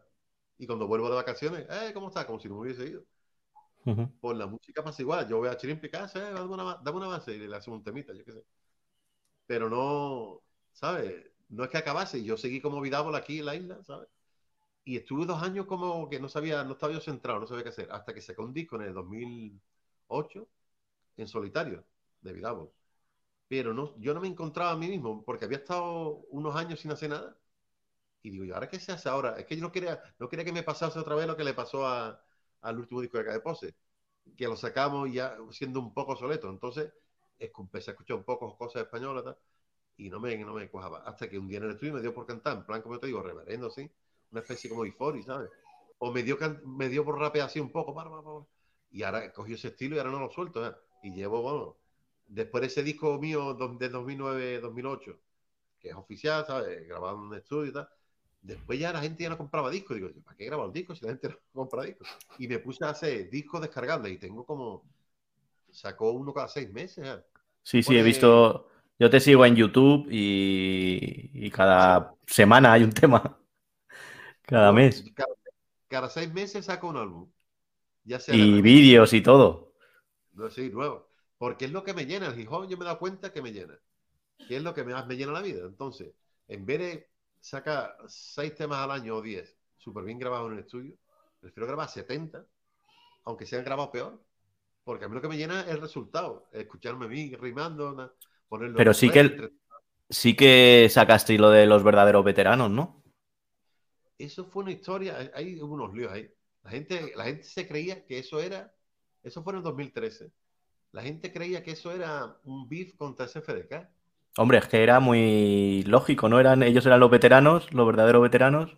Vidal, Satu, volvía al inicio todo. Te cuento la historia, mira. Eh, Sí. Raúl León es mi compañero de los verdaderos veteranos. Y un día hablando con él, me, me dice, ah, ¿tú quieres una colabo? Hice una colabo con él. Vale. Y, ah, qué guay sonamos, tío. Y le dije, mira, estoy viendo un montón de grupos, tipo Thugs Harmony, o yo qué sé, otros grupos, que tienen discos como Thugs Harmony, uno solitario de cada uno, otro grupo paralelo de dos de ellos, Mm. o sea, me di cuenta que los artistas tenían Mac 10, ¿sabes quién es Mac 10, no? Mac 10 tiene como Mac 10, como West Side Connection, Sí. como no sé qué con otro nota. Digo, hostia, la gente, o sea, los rappers, y yo como saco tantos temas, como no paro de escribir ni de producir, que hago bases a cada momento también, pues digo, o necesito otra fuente, o sea, ot- otra, además de Vidal, otra línea para seguir sacando cosas. Y cuando él me propuso hacer una colabo, digo, oye, en vez de una colabo, ¿por qué no hacemos un álbum? Dice, ¿cómo? ¿Contigo? Hostia, eso es un honor, no sé qué. Nada, le mandé 10 a capela y lo montó, hizo sus partes, lo montó y ya salió los veteranos. Y claro, yo le, le puse los verdaderos veteranos porque somos verdaderos y somos veteranos. Y me dice él, oye, va a haber un problema con esto. Digo, ¿por qué? Dice, es que se fue de casa con un disco que se llama Los Veteranos. Digo, digo, yo qué sé, yo no escucho nada español. ¿Entiendes? Yo no sabía eso. Y la gente se cree que es por un beef, pero que beef, si yo no sé que eso sentía, ¿sabes? El caso, digo, yo no voy a cambiar el nombre de, ¿sabes? De- del álbum, se llama así.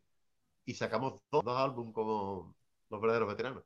Y la gente que no se ha preocupado de escuchar los temas, en ningún momento se habla de ese Ni de. Hombre, yo escuchando me he enterado de que, que el Real Leone era de los SFDK originales, ¿puede ser? Sí, era.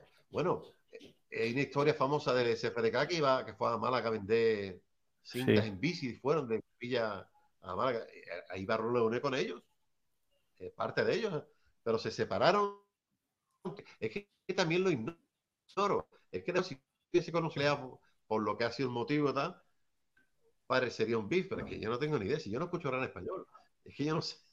Yo hablo inglés de pequeño y no, ¿sabes? No, no suelo escuchar español, entonces yo no sabía ni de ni de ni SFDK ni nada. Es más, eh, ahí invito a todo el mundo que escuche los dos álbumes de le- los verdaderos veteranos y que busque alguna referencia con, contra SFDK. No hay nada, nada. Nada. ¿No sabes si ellos dijeron algo? No, no, no dijeron nada, creo. Pero la habrá llegado, seguro. Pero bueno, que no va contra ellos para nada. Y después incluso hay temas, hay un tema, creo que Raúl Leone dice, que por qué no se puede hacer amigo de Raúl Leone y de, y de Satu. ¿Sabes? ¿Por qué te tienes que posicionar aquí o aquí? ¿Entiendes? Ah. Al revés. Creo que al revés. Yo creo que en vez de beef es al revés, de, de que no pasa nada, que hay uniones y joder, no sé. Pero la gente por el nombre, vamos, se puso. Pero claro, yo no sabía eso. El nombre se lo puse yo, pero sin saber que, que tenía un, un disco que se llama Veterano, ni idea, no, ni idea. Después me pusieron el vídeo, se, ve, se llama el tema Sevilla o algo así. S-E-V-I-L-L, no sé qué. Y me quedé, hostia, eso, eso, eso es lo que yo digo en la canción que hice con ellos. que fue el primero que deletreó la palabra Sevilla rapeando. Me quedé un poco así, hostia. Pero bueno, ahí queda eso. Pero bueno, que no hay problema, hombre, que yo no sé de dónde ha salido que hay un beef. no. Lo que pasa es que Raúl Leone hace dos años o tres se vio saturado. Yo trabajo un ritmo que es que nadie puede conmigo. ¿eh? Eh, yo iba a Sevilla y mira, como vivimos lejos, eh, iba un fin de semana a grabar. Venga, vamos. Le grababa 33 a capela. Y ahora él tenía que hacer las músicas, montar sus partes y él no puede, es que no puede seguirme. Yo soy, o sea, voy demasiado rápido. A veces me tengo que frenar. Voy a escribir y digo, no, no voy a escribir. Porque escribo, ahora empiezo a hacer la base, no digo, ah, voy a estudiar. tengo que frenarme. Entonces, y esa fue la historia de los veteranos, ¿no? Y tampoco nos hemos disuelto. Yo esas cosas le llamo como en pausa, ¿sabes? Y un chico de Madrid que se llama Ben Sánchez, ¿lo conoces? Sí. También tengo un disco con él. Y fue igual. Oye, miramos, hacemos una colabo. Digo, venga, pero ¿por qué no hacemos un álbum? Y dice, ah, vale, toma, 18 a capela, o sea, 10, 10 a capela. Es que como que escribo tan rápido y produzco tan rápido, eh, voy demasiado rápido, ¿sabes? Y claro, es muy difícil seguirme, yo no entiendo, ¿sabes? Tan, tan, tan. Además, yo escribo una letra, como, ya- como te expliqué, que son freestyle. ¿eh? Yo cuando escribo no, no toco más el papel. Entonces, claro, es un freestyle escrito. ¿Entiendes? Y lo último que estoy escuchando tuyo es muy rollo, rollo este, rollo Westside, ¿no? Por lo menos las instrumentales. Es que, a ver, es que yo defiendo el hip hop original. El hip hop original es todo. La gente se cree que hay que posicionarse. Y mucha No, ya, pero ya como, como influencia, o sea, como lo que estoy escuchando más es pianitos, palmas, no sé, lo tuyo, digo. Sí, sí, pero mucha gente cree que yo, mi preferencia es Westside, ¿no? Pero también invito a bajarse los últimos discos de Vidal, los últimos discos. Y ahí yo saco de 8, ocho temas o 10, ¿no? Eh, 70% es normal, se puede decir, por decirlo de alguna manera. Y el 30 es West, Westside. Solo Bueno, a lo 30, mejor eso es lo que llama la atención. Claro, eh, eh, llama la atención más y además para los vídeos solo coge alguna website, me mola, ¿sabes? Es que claro, yo te sigo mucho por los vídeos. Y a lo mejor es por eso. en las tendencias ahora. sí. Pero yo solo hace vídeos del website que son más, más populares, no sé, más fácil de escuchar. Pero si escuchas el, el álbum, casi todos no hay website por ningún lado. ¿eh? Suena a Gutan Clan, a, a todo, yo que sé, a de todo. ¿eh? A lo que me ¿Dónde se puede, dónde podemos descargar eh, todo lo que está sacando? Eh, a ver, hay es que hay una página, pero está fallando mucho. No sé si porque ya está un poco soleta, no sé. HH Extreme Hip Hop. No, HH Extreme, sí. Sí, sí, me HH suena, me suena. Hip Hop Extreme. Pon Vidable y, des- y ahí, ahí hay como 17 discos míos. Y ahora he sacado uno de remix este mes, pero no lo he podido colgar.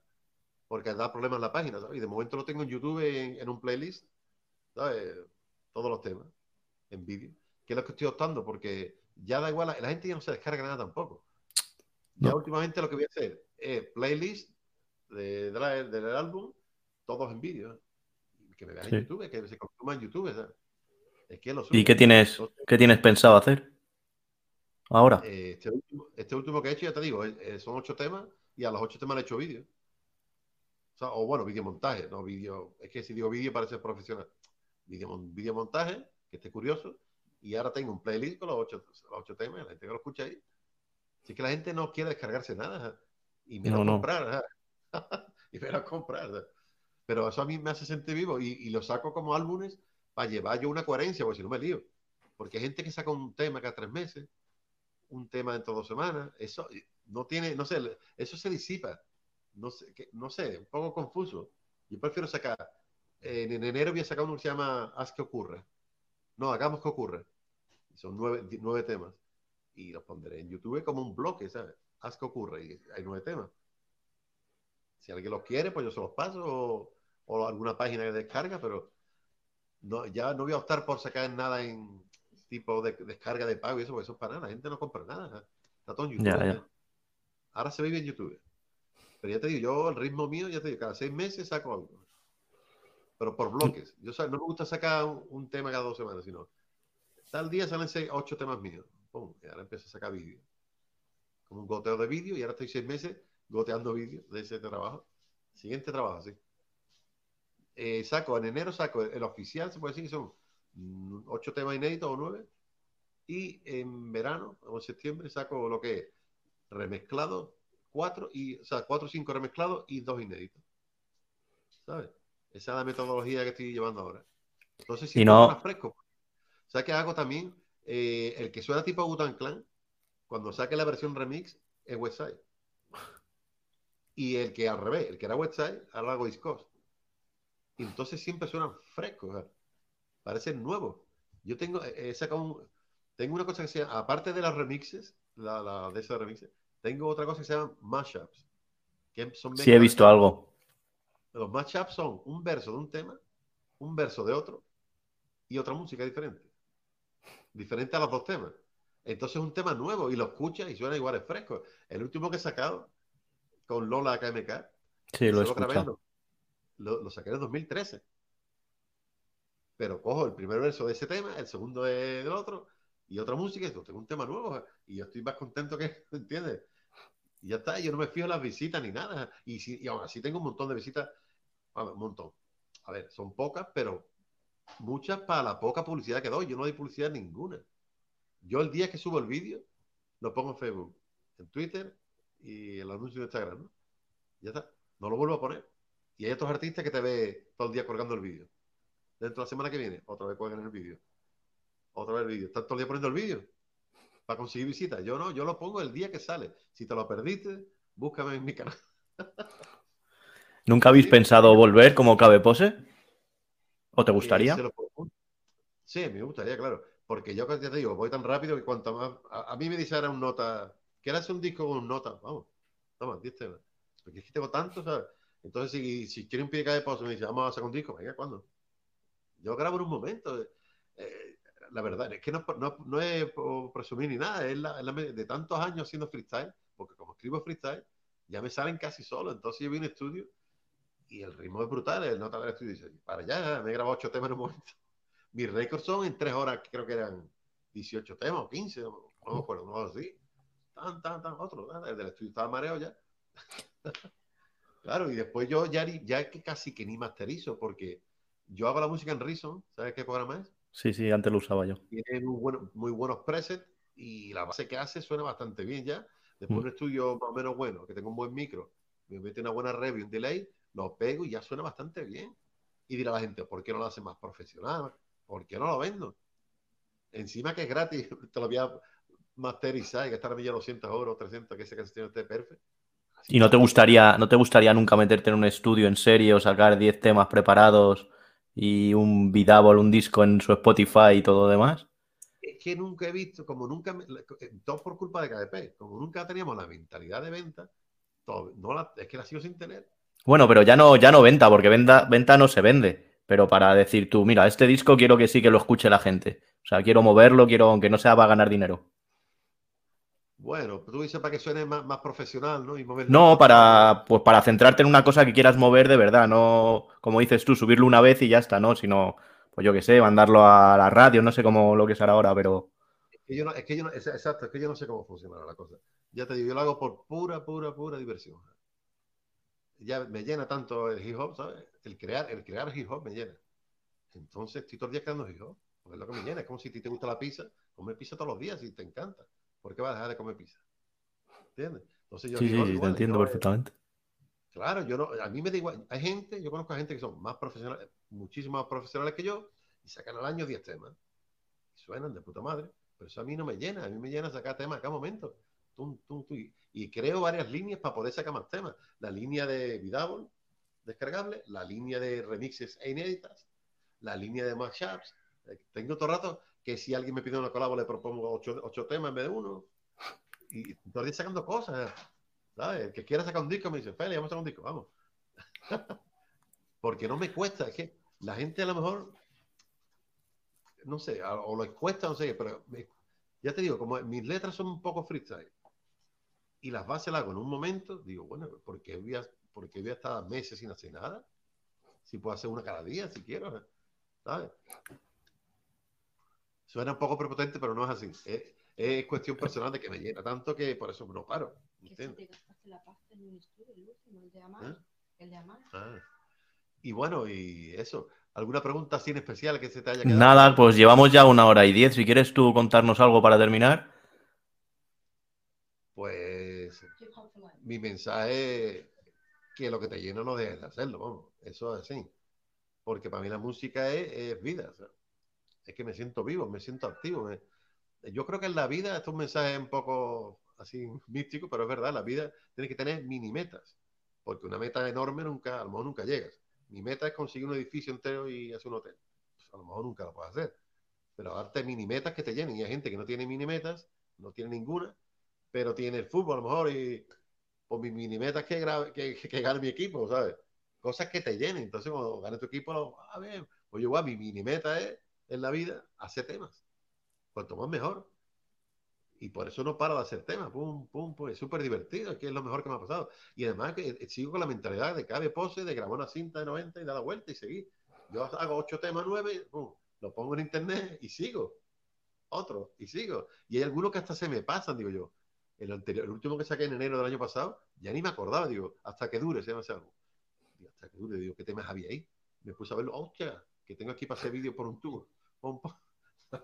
Es que la velocidad es enorme, pero porque es que me llena, que no sé explicarme, no, no tiene otro. Sí, sí, sí. o sea, no, no tiene más explicación. El dinero da igual, eh, todo da igual. Hombre, si ganas dinero, todo el mundo te dice, si ganas dinero, mejor. Pues sí. Pero yo si estoy posteando cosas gratis en YouTube y eso, ¿para qué voy a hacerlo super pro? Si con el material, o sea, con los medios que hay ahora, por muy mal que lo hagas, suenas bien. Un tema hecho en tu casa con un mini, el mini un home studio de un chavalito. Ta, ta, graba y de 1 al 10, eso suena un 7. Pero 7 estamos hablando de que has aprobado, con 5 pruebas, ¿no?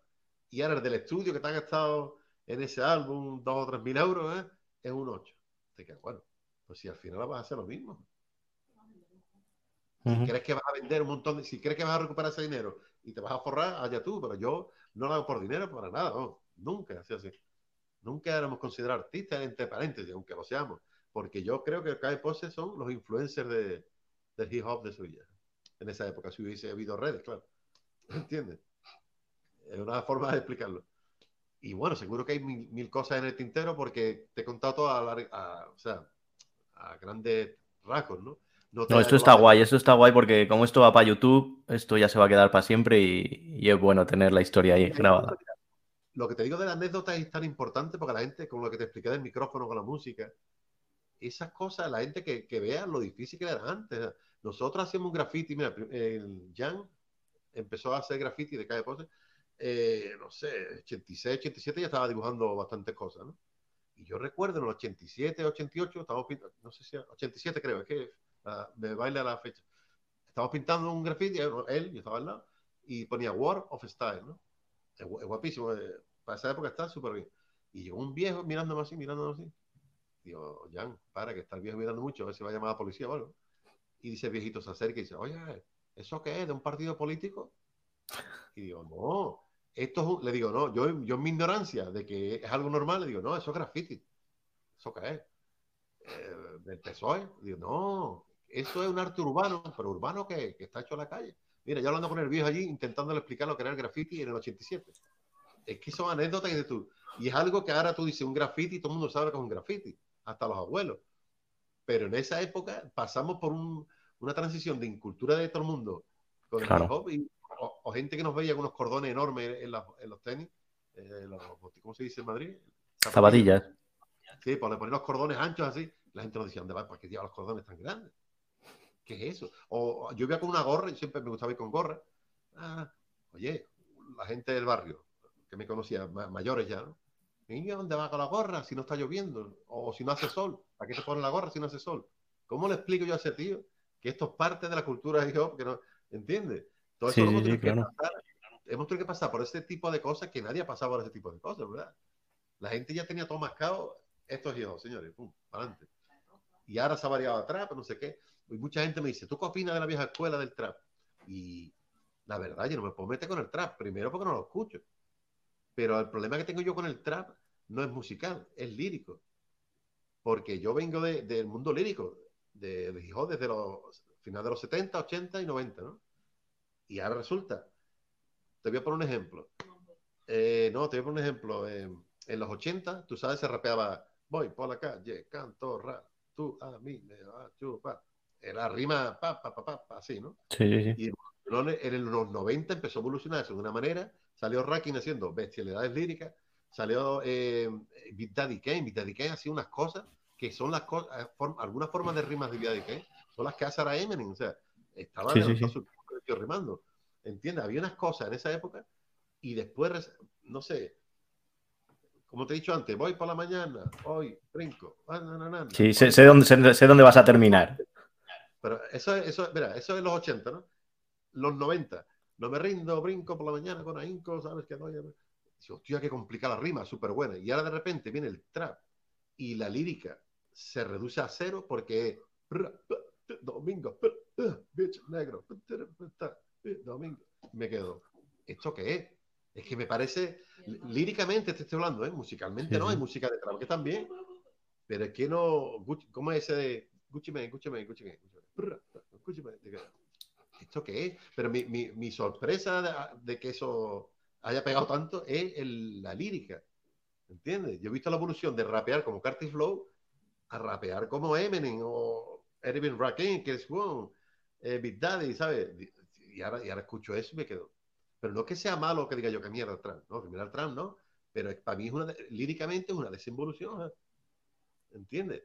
Es, Sí, sí. es más simple, las rimas son más simples que los 80. Entonces yo me quedo, "Hostia, ¿te gusta el trap? No. Pero no, ¿por qué le dice? ¿Por qué eres de la vieja escuela? Es una mierda. No, una mierda, suena de puta madre. Otra vez escuché una cosa de trap y era un coche un sonido mejor que ese. Un sonido limpio, los booming largos, bestial, pero después escuchar notas. Papá, ta, ta, ta, ta. Y esto qué es? Esto es más malo que. Bueno, ya eh, mi, mi- mi mujer ahí diciendo, ¿y el mambo rap qué dice? ¿Sabes lo que es mambo rap? ¿Sabes lo que es? Mambo rap es el estilo que hacen muchos trappers que cantan murmurando. O sea, ni, ni dicen palabras. ¿Sabes? Bueno, uh, eh, y con el autotune y el y susurrando salen no dicen nada. Oh, sí pues dicen, no, pero no. se, no se entiende. Entonces, claro, yo, si, ya te digo, si a mí me saliese una canción de trap y un tío rapeando, como quieres One, por ejemplo, yo decía, vaya guapo el trap. ¿Entiendes? Mira, si quieres, vamos, para ponerte yo un ejemplo. Hoy, hoy, hoy mismo veo que creo que en la cuarta parte, en el programa de Franté, pocas veces lo escucho por tiempo y porque prefiero elegir yo la música, pero ponía, pone el título, no sé qué, You, Basta Rhymes. Digo, mira, un tema de Basta Rhymes. Si lo pone Franté, que no suele poner cosas muy modernas, pone cosas como, por lo menos que suena clásica, lo voy a poner. Y es un tema de trap. Canta uno, no sé quién es, que normalmente las colaboraciones de Basta Rhymes la gente se quería poner a su nivel y quería hacer siempre letras muy guapas. Pues el que hace trap, hace trap. Como dices tú, cuatro palabras, no sé muy bien. Luego Basta Rhymes se lo come, hace una cosa un poco rara, pero se lo come. Y digo, joder, pues no entiendo cómo lo, lo que has dicho tú. No, no sé, pero bueno. Este tema que tú dices es Basta Rhymes con un tío, pero es, jamaicano, creo. Y Basta Rhymes también rapea jamaicano, creo. ¿No? Mm, Yo, yo me ha sonado muy trap, tampoco lo he escuchado un poco, no. Me ha sonado muy trap. Yo creo que no, era- no sé si era jamaicano o no. El otro día cantando en Basta Rhymes en, en jamaicano. Y eh, la música era trap, pero le- el flow mucho mejor, claro. Es que, es que, ya te digo, mi problema con el trap no es el trap. El trap está bien, ¿verdad? Hay temas de trap que están bien. Lo malo es la lírica, la... No sé, ¿no? Supongo que con- ya están saliendo algunos del trap, algunos del trap que sí están, están rimando mejor, algunos. Que están, es un- están en la línea entre el hip hop y el trap. Porque el trap... Sí, también, hay- hay- también hay muchos de rap que empiezan a meter trap, a lo, contrario. Es una, débil, es una débil línea entre el hip hop y el trap. Porque en verdad el trap para mí es una rama del hip hop. Es como, ¿tú te acuerdas de los 90 cuando salió el house rap en inglés? Sí. eso? El hip house, bueno, incluso el gangsta, el, el lo que sea. Sí, pero son como ramas. Pero si, si esas ramas se hacen demasiado largas, ya no suena a hip hop. Que es lo que le pasaba al hip house. Que no sonaba hip hop. Era, ra- era rap sobre house.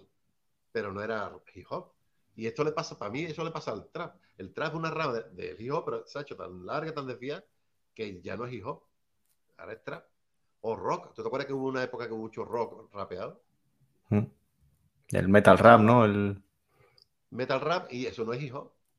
Para mí no es hip hop, es metal rap. Que es una rama de hip hop, pero que está bastante alejada. ¿sabes? Sí, que empiezas con, con Ram DMC y terminas ya en grupos rockeros. Claro, Randincito todavía era, era rap rock, se puede decir, pero otro es rock rap. ¿sabes? Es más rock que rap. Pero bueno, son matices, son matices. Pero el trap pasa eso, hay una leve línea que dices tú, esto qué, qué, qué es trap y qué es hip hop. Está ahí, entonces gente que he visto yo cantando sobre trap, rimas buenas. Hay algunos por ahí que he visto, no sé los nombres. Pero, digo, mira, este no te rapea más o menos bien. Pero claro, esta- la mayoría, el 90%, como amigos, el grupo este de trap, Eso no. Te. Amigos, sí que ya es la Te exageración. han pegado un montón increíble. Y yo vi un vídeo y la rima era así, era walkie, talkie, talkie, talkie, walkie, talkie. Así todo el rato. Ah, never go to a place with that guy. Y yo decía, pero ¿cómo puede rimar así de mal y tener notas mil millones de visitas? Es que no sé, es que no sé. Es que no, no entiendo. Bueno. claro, Buscan la fórmula y dan con la fórmula, no sé cómo lo hacen. es como el reggaetón. El reggaetón eh, parece que han echado brujería ahí y ha hipnotizado a, a todo el mundo. Pues han dado con el ritmo jamaicano, que es bailable, el reggae que es pegadizo, la forma de cantar es pegadiza. Es que todo lo que cante sobre tum, Sí, todo que queda bien. sobre eso es bailable, ¿eh? Da igual lo que cante. ¿eh? Sin embargo, ese ritmo tan típico de reggaetón, eso, la primera vez que lo escuché fue en el 92, que no había reggaetón, en el grupo Chacademus and Players, que son jamaicanos. La canción es Morachi Road. ¿La ¿Has escuchado? La- el tema no lo sé porque los títulos se me quedan muy mal. El grupo sí. Morachi Road, na na na, Morachi Road. Sí, me suena, me suena. Road. Sí, sí, sí. Pues ese tema tú lo pones el vídeo, son un montón de tías con los culos así en Jamaica y el ritmo tu, tu, tu, tu, tu, es reggaetón, es jamaicano, o sea, es jamaicano, o sea, pasa la han cogido, el eh, lo que ha hecho el reggaetón es coger eh, la esencia jamaicana y hacerla latina y la fórmula, la verdad es que funciona. Es que Sí, mi sí. mujer, yo a veces pongo, yo pongo algo de reggaetón a veces y mi mujer dice, "Eh, ¿qué tal eso? Y es que está chulo. eh".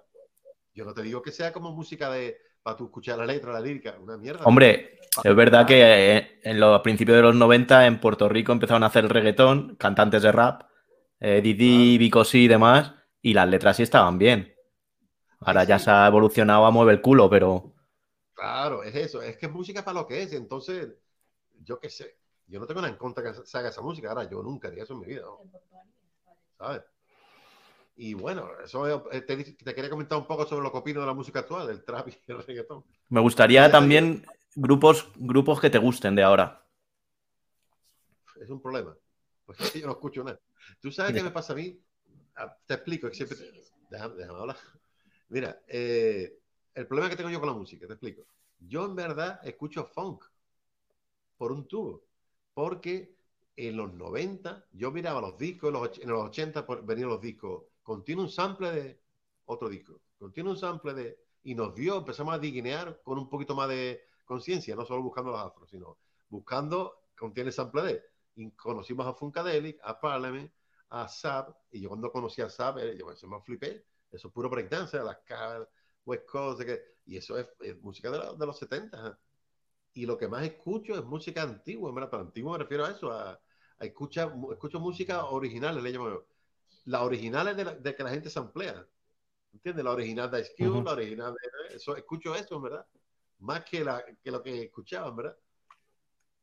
No sé. O sea, que, Y- que exprimes mucho la página de Who Sampled, ¿no? No, porque casi todo lo conocemos, no por presumir nada, pero de- nos pegamos, en la época nuestra Dean era Dean a, a- vamos, a hierro. Hemos conseguido sample, vamos, que ya te digo, que la usaba después la gente, después de nosotros. Ya hemos- yo escuché ya dos o tres temas de Cabe Pose, hecho en un americano igual, digo, si es igual. Hay un tema de Crazy Bone, ¿sabes quién es? Sí. Los Bone Thugs, que usa un bajo de Sade, y ya lo usamos nosotros en el 91. ¿eh? De Sade, de la chica esta. me- mezclamos el bajo de Sade. Podría hacer algún día una entrevista sobre samples, porque tengo la cabeza de samples así. Un- cogimos un bajo de Sade y le metimos una guitarra de Prince. y le iba a la perfección. Y el loco eh, le hizo un beat gangster así, y eso era bestial. El tema se llama La Mamona, y otro éxito de Cabe Pose. ¿no? y lleva Sade y Prince y Ritmo Gangster, pero resulta que ese tema, muy parecido, lo ha sacado Crazy Bone en el 2000 algo. Y yo, hostia, si ya lo hemos usado nosotros, yo qué sé, el arte del digging le llamo yo eso. Sí, sí, sí, a ver. El arte del digging, el arte del remix, porque eh, llegó Paz Daddy y se cargó los remixes. Desde que salió Paz Daddy cogía todos los temas, por ejemplo, a- acá es Famone o yo qué sé, cualquier tema. Hacía el mismo tema, pero había cinco rap en vez de uno. Digo, ¿eso qué remix es? Si es la misma música. Claro, yo para mí remix es que es otra música diferente, ¿sabes? Y yo, por eso que te digo, cuando es un tema website, intento que el remix sea Isco. Y al revés. ¿Entiendes? Sí, que para cambiar el tema totalmente. Claro, es que parece otro. Yo tengo temas míos que como la gente yo me da cuenta que no presta atención, la gente la pone un ratito, así viene olvidado, ah, todavía sigue. Yo soy como la leyenda, la leyenda que a la gente le gusta, ay, qué guay que siga con los años que tiene. Y la gente le, le mola que siga, ¿sabes? Aunque no me siga, tipo tú, así, ¿no? Me ves el vídeo y dices, hostia, olvidado. Y todavía siguen notas. Como soy anecdótico, o sea. Pero es que eso, yo saco temas y a lo mejor lo he sacado ya hace cinco años el mismo, con otra música, y, sí, a lo nuevo de Vidamo, qué bueno. Tiene cinco años. Eso es el arte Claro, es que cualquiera que se acuerde de repente Cabe Pose te busca y, y dice, ¡buah! Si tiene un montón. Ah, sí, ya lo saben. Y bueno, a- la semana pasada grabé un par de temas ahí en un estudio aquí, eh, cerca de mi pueblo. Y porque me gusta grabar cosas nuevas, tampoco quiero estar sacando matchups y remixes toda mi vida, ¿sabes? Entonces cada año saco ocho temas o diez nuevos, se puede decir. O 12 temas nuevos. Y después de todo el año a base de matches y remixes. ¿no? Entonces estoy siempre sacando cosas, todo. Y estoy pensando en lo siguiente. Acabo uno y estoy pensando en lo siguiente. Tengo grabado temas Bueno. hasta para el 2023. Pues nada, vamos a ir dejándolo porque llevamos una hora y media. Es que yo, cre- yo creía que solo grababa una hora, pero mira, ya sé que graba más esto. Si quieres Pues nada. hacer segunda parte o algo, Hombre, sí, sí. Vamos, espera hablar primero con los inicios de todas las ciudades. Luego volvemos. Claro. De todas formas, seguimos en contacto. por las anécdotas más bien, ¿sabes? Más bien que son anécdotas que apoyan apoyan a la historia, ¿entiendes? Las anécdotas que te cuento yo de que el viejito no se ve con el graffiti o porque llevas una gorra sin hacer sol, eso apoya a la historia, ¿sabes? Claro, No claro. es solo- Eso es la realidad de la historia. Claro, no es solo empecé con una película y ya está. Eh, nos, pasó, nos pasó mil cosas. La policía nos detuvo un día porque Jan pintó un, un graffiti pequeño en un Burger King. Nos detuvo la policía, yo salí corriendo, a mí no me cogieron, pero bueno, cogieron a Jan y otros y ni les multaron. Porque no sabían qué delito es, esto qué delito es. ¿Eso qué es? ¿De un partido? ¿Siglas de un partido? No, eso es Jan, mi nombre de DJ. ¿Tu nombre de DJ? ¿Y para qué lo ponen en el Burger King? ¿Entiendes? Por eso te dieron un 86 por ahí. Entonces, fíjate tú, no había, no estaba estipulado ni como delito. o sea, ¿Entiendes? ¿Qué ha hecho este chico? ¿Ha puesto su nombre en un Burger King? ¿Eso es delito? ¿Entiendes? Después ya eso sale legislado, ¿no? Lo que sea, pero Sí, sí, esa sí. Y época, ahora te cae una buena. cosas así, cosas así nos han pasado un millón. Pero te digo, si quieres más anécdotas de cosas, de grupos incluso, te cuento de todo. Son muy demasiados años en el hip hop. Llevo desde el 84 hasta ahora, no sé ni cuántos años son. Yo cuando veo a la gente por ahí, 25 aniversario, me quedo, 25, si yo llevo casi 40. Es que- Hombre, mira, eres, eres el, el cuarto que entrevisto y creo que todos empezasteis en el mismo año, en diferentes Claro. ciudades. es que la gente cree, mucha gente cree que el hip hop, por ejemplo, en Sevilla, empezó en el 93, con ese Fedecato, Tequín, Juaninaca, esa ola. Pero antes de esa ola había 12 años de hop atrás, con muchísimos grupos, con KBP de influencer en esa época. Mucha gente está bien que hagas esta entrevista porque se está dando cuenta la gente que esto es más viejo de lo que parece. ¿verdad? Sí, sí, sí, en eso estamos trabajando. Sí. Pues nada, encantado y cuando quieras otra vez me dices. Tiempo, tiempo es lo que necesitas para darte cuenta de que la mierda es la misma. Nada cambia, todo sigue igual. La lucha continúa, no nos podrán parar. Bien, bien, bien, aquí vamos otra vez. La caca, la B, la B, la doble S y la E. Lo que siempre estuvo, siempre estará.